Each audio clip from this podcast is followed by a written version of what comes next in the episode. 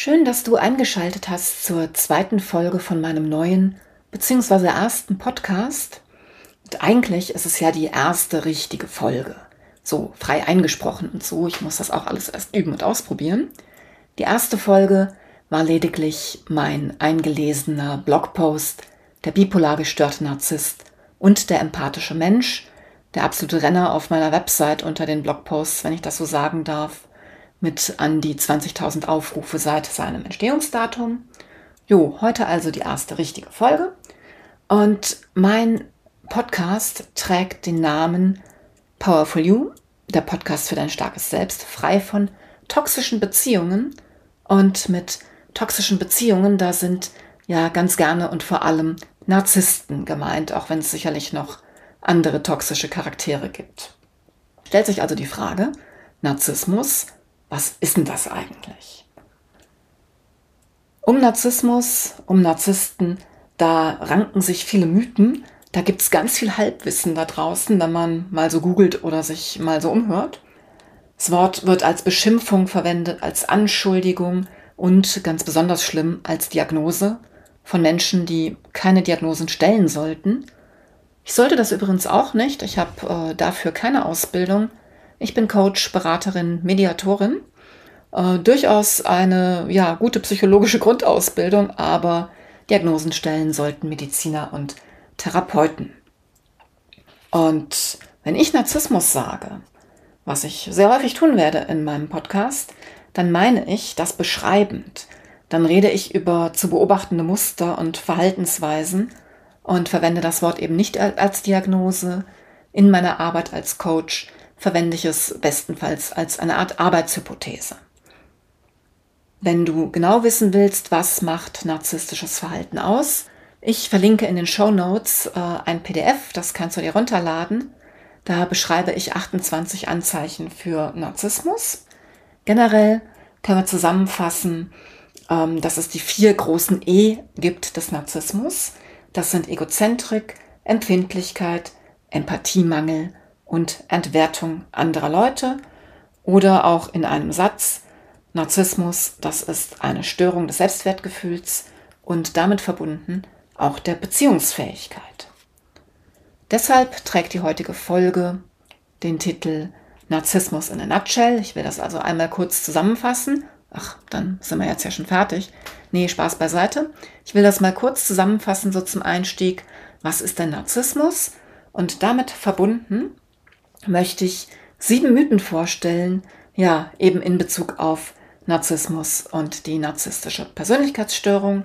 Ich sage immer, ob das zu beobachtende Verhalten jetzt schon für eine klinische Diagnose reicht oder nicht, das ist total egal, weil das Leid für die Betroffenen, also sowohl für den narzisstischen Menschen als auch für sein Umfeld, ja, das Leid ist das gleiche, gibt es das gleiche Ergebnis, ob mit oder ohne Diagnose. Und wenn du mehr darüber wissen willst, wenn du die sieben Mythen hören möchtest, dann bleib jetzt dran. Hallo und herzlich willkommen bei Powerful You, dem Podcast für dein starkes Selbst, frei von toxischen Beziehungen. Mein Name ist Silvia Pietzko. Ich arbeite als Business- und Mentalcoach, als Mediatorin sowie als psychologische Beraterin für Menschen, die von toxischen Charakteren wie Narzissten manipuliert und seelisch missbraucht worden sind. Mythos Nummer 1. Narzissmus ist schlecht. Das ist so nicht ganz richtig und ich möchte unbedingt damit aufräumen, eben Narzissmus als Schimpfwort zu verwenden. Narzissmus in der Psychologie fasst erstmal ein Set an Charaktereigenschaften und Verhaltensweisen zusammen, die alle Menschen haben. Ja, es gibt einen ganz normalen Durchschnittsnarzissmus, äh, den wir alle haben und den wir auch alle haben sollten, weil wenn man das nicht hat, wenn man zum Beispiel ja, sich nicht irgendwie für gut hält, sich mag, ähm, gerne gewinnen möchte, ne, ein gewisses Streben hat nach Ehrgeiz, nach Geld, nach Ansehen, ja, dann ist man auch nicht gesund. Wenn man sich zu sehr klein macht, wenn man ähm, permanent andere Leute in den Mittelpunkt stellt und sich selbst immer in der zweiten oder 15. Reihe sieht, ja, dann ist man psychisch auch nicht so wirklich auf der Höhe. Es gibt sogar einen Zusammenhang zwischen ja, positiven Illusionen und psychischer Stabilität. Die Wissenschaft ist der Meinung, dass gesunder und krankhafter Narzissmus wie ja, zwei Seiten einer Medaille beziehungsweise zwei Pole eigentlich von so einer ja, von so einer Skala sind und ja, von dem, was gesund und gut und richtig und wichtig ist, da haben die Leute, die wir als extreme oder pathologische, also krankhafte Narzissten bezeichnen, die haben davon zu viel. Und ja, diejenigen, die vielleicht dann eher zu einer Depression neigen und äh, morgens nicht mehr aus dem Bett kommen, die haben davon zu wenig erwischt. Deswegen Obacht mit der Verwendung des Wortes Narzissmus. Mythos Nummer zwei. Narzissten treten auf wie Donald Trump. Sprich, laut, polternd, selbstherrlich.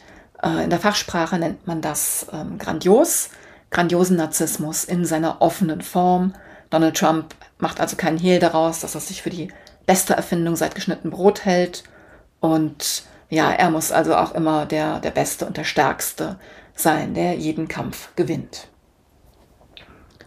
Demgegenüber gibt es jedoch noch eine andere Seite des Narzissmus und die halte ich für wesentlich gefährlicher. Das ist ähm, der verdeckte Narzissmus, in seiner vulnerablen Form. Vulnerabel heißt verletzlich. Und hier geht es darum, dass die Leute erstmal überhaupt nicht auftreten wie, ja, wie ein Donald Trump, sondern die sind vielleicht sehr lange still, die machen vielleicht auch einen bescheidenen Eindruck, die, man sieht die vielleicht eher so ein bisschen bemitleidenswert in der Opferrolle, ja. Doch insgeheim träumen auch diese Menschen von einer übertriebenen Größe und haben ein ganz massives Selbstwertproblem. Ihr könnt euch das so vorstellen, äh, der grandiose Narzisst, der verbirgt sein kleines, mickriges, trauriges Selbst äh, im Innern und muss deswegen im Außen so viel Getöse machen, damit das ja niemand merkt. Und beim vulnerablen Narzissten, da ist es umgekehrt. Ja, der macht nach außen einen auf äh, klein und harmlos und traurig und im Innern träumt er von Größe und hat so ja auch ähm, Allmachts- oder Größenwahnfantasien und denkt so, naja, wenn nur mal mein Stündlein kommt, dann zeige ich euch allen. Wenn man mir nur mal eine Chance geben würde, dann wäre ich die Beste und so weiter und so fort. Hervorheben möchte ich, dass Narzissmus selten in der Reinform auftritt, soll heißen, grandiose Narzissten haben auch verdeckte Anteile und umgekehrt. Narzissten die sich äh, offen zeigen und präsentieren. Die kann man ja auch leicht erkennen, denen kann man gegebenenfalls auch leicht aus dem Weg gehen. Äh, die haben auch verdeckte Anteile in sich und verdeckte Narzissten, die können auch mal offene Anteile nach außen tragen. Und ja, also das Ganze ist nicht immer ganz so einfach zu durchschauen, auch für die Ärzte nicht.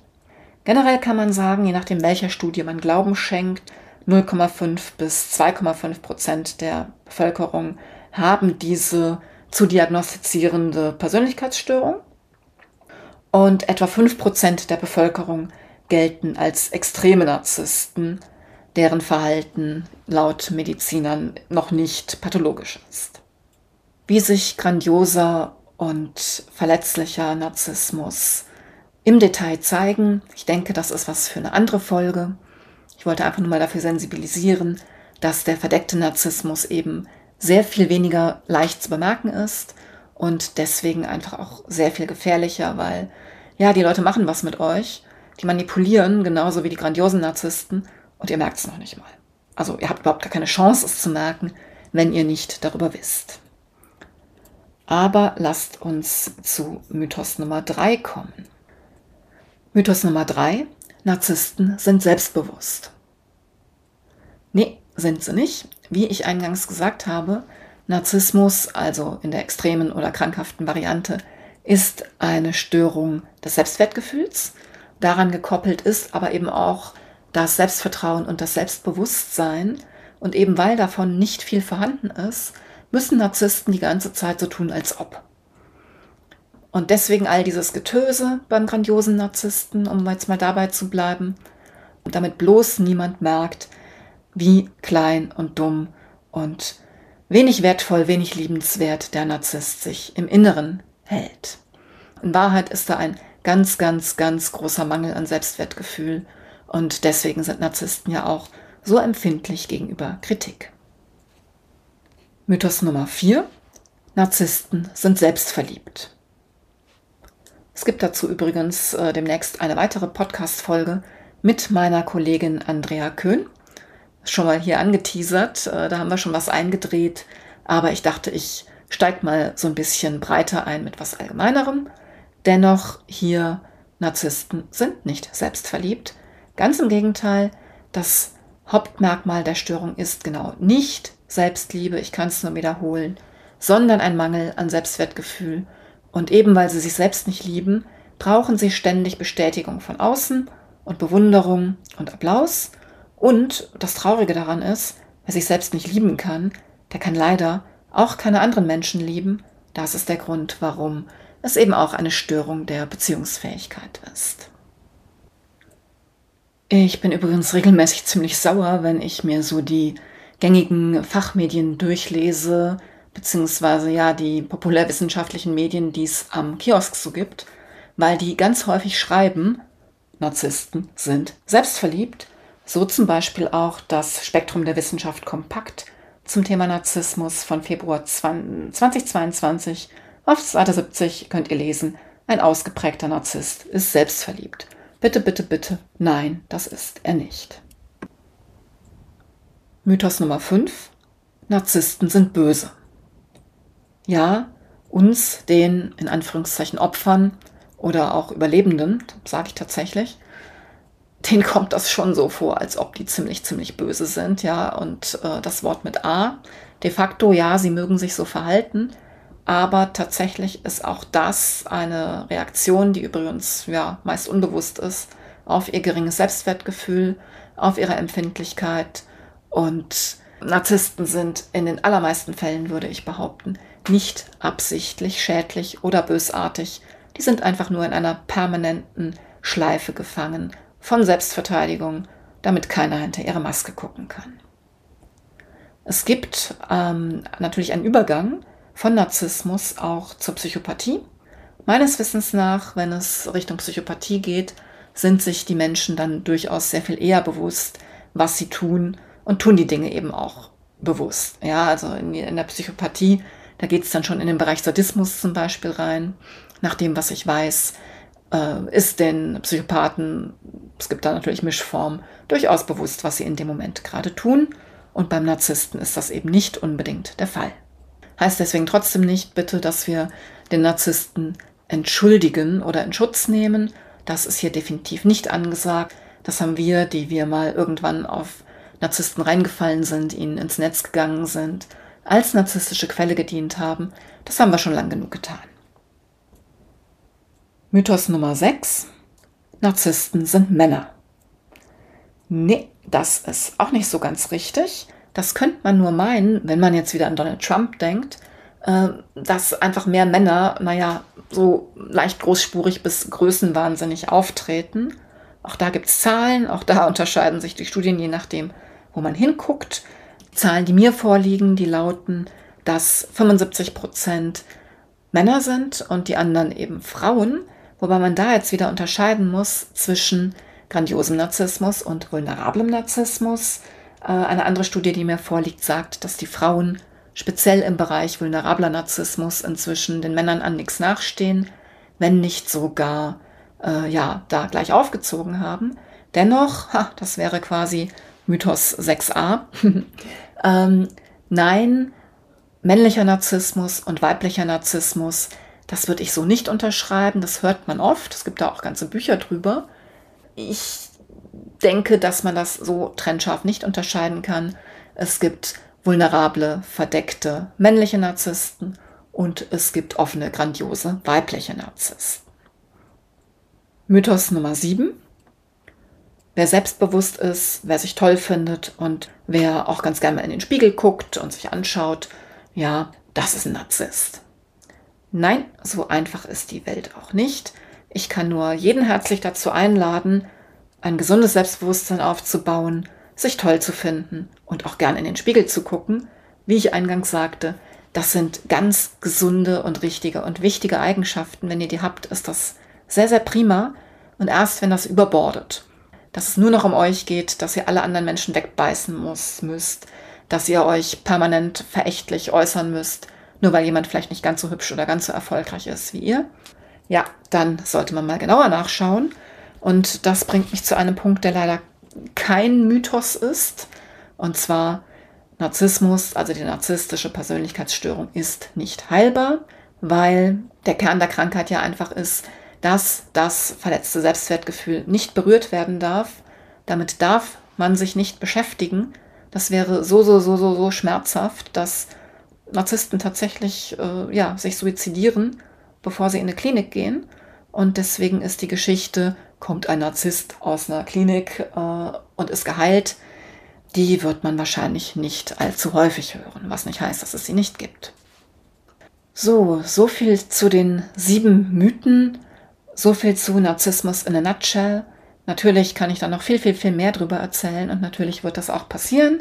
Deswegen freue ich mich, wenn du meinen Podcast abonnierst, weil da noch ganz viele spannende Folgen kommen werden, wie zum Beispiel der Podcast über das Thema Selbstliebe und Selbstverliebtheit mit der Andrea Köhn. Das plane ich wahrscheinlich als nächstes sogar schon ein.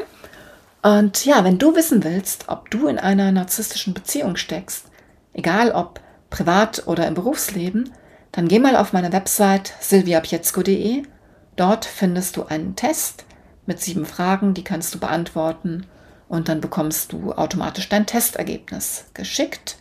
Ansonsten hol dir auch gerne das PDF mit den 29 Anzeichen für extremen Narzissmus. Und wenn du noch mehr möchtest, dann buch dir gern ein kostenloses, unverbindliches Kennenlerngespräch bei mir, wenn du Interesse hast an einem Coaching, weil du schon für dich erkannt hast, jawohl, ich bin in einer toxischen Beziehung und ich möchte da gerne raus. Oder du hast dich vielleicht sogar schon getrennt, aber es tut noch so verdammt weh und du hast das alles noch gar nicht verstanden. Du erkennst dich selbst nicht wieder, bist nur noch ein Schatten deiner selbst. Glaub mir, ich war da, wo du jetzt bist, auch wenn jede Geschichte natürlich individuell und einzigartig ist. Wend dich gerne an mich, ich freue mich darauf, dich kennenzulernen. Ansonsten sage ich heute vielen Dank fürs Zuhören und ich freue mich, wenn du am Ball bleibst. Liebe Grüße, deine Silvia.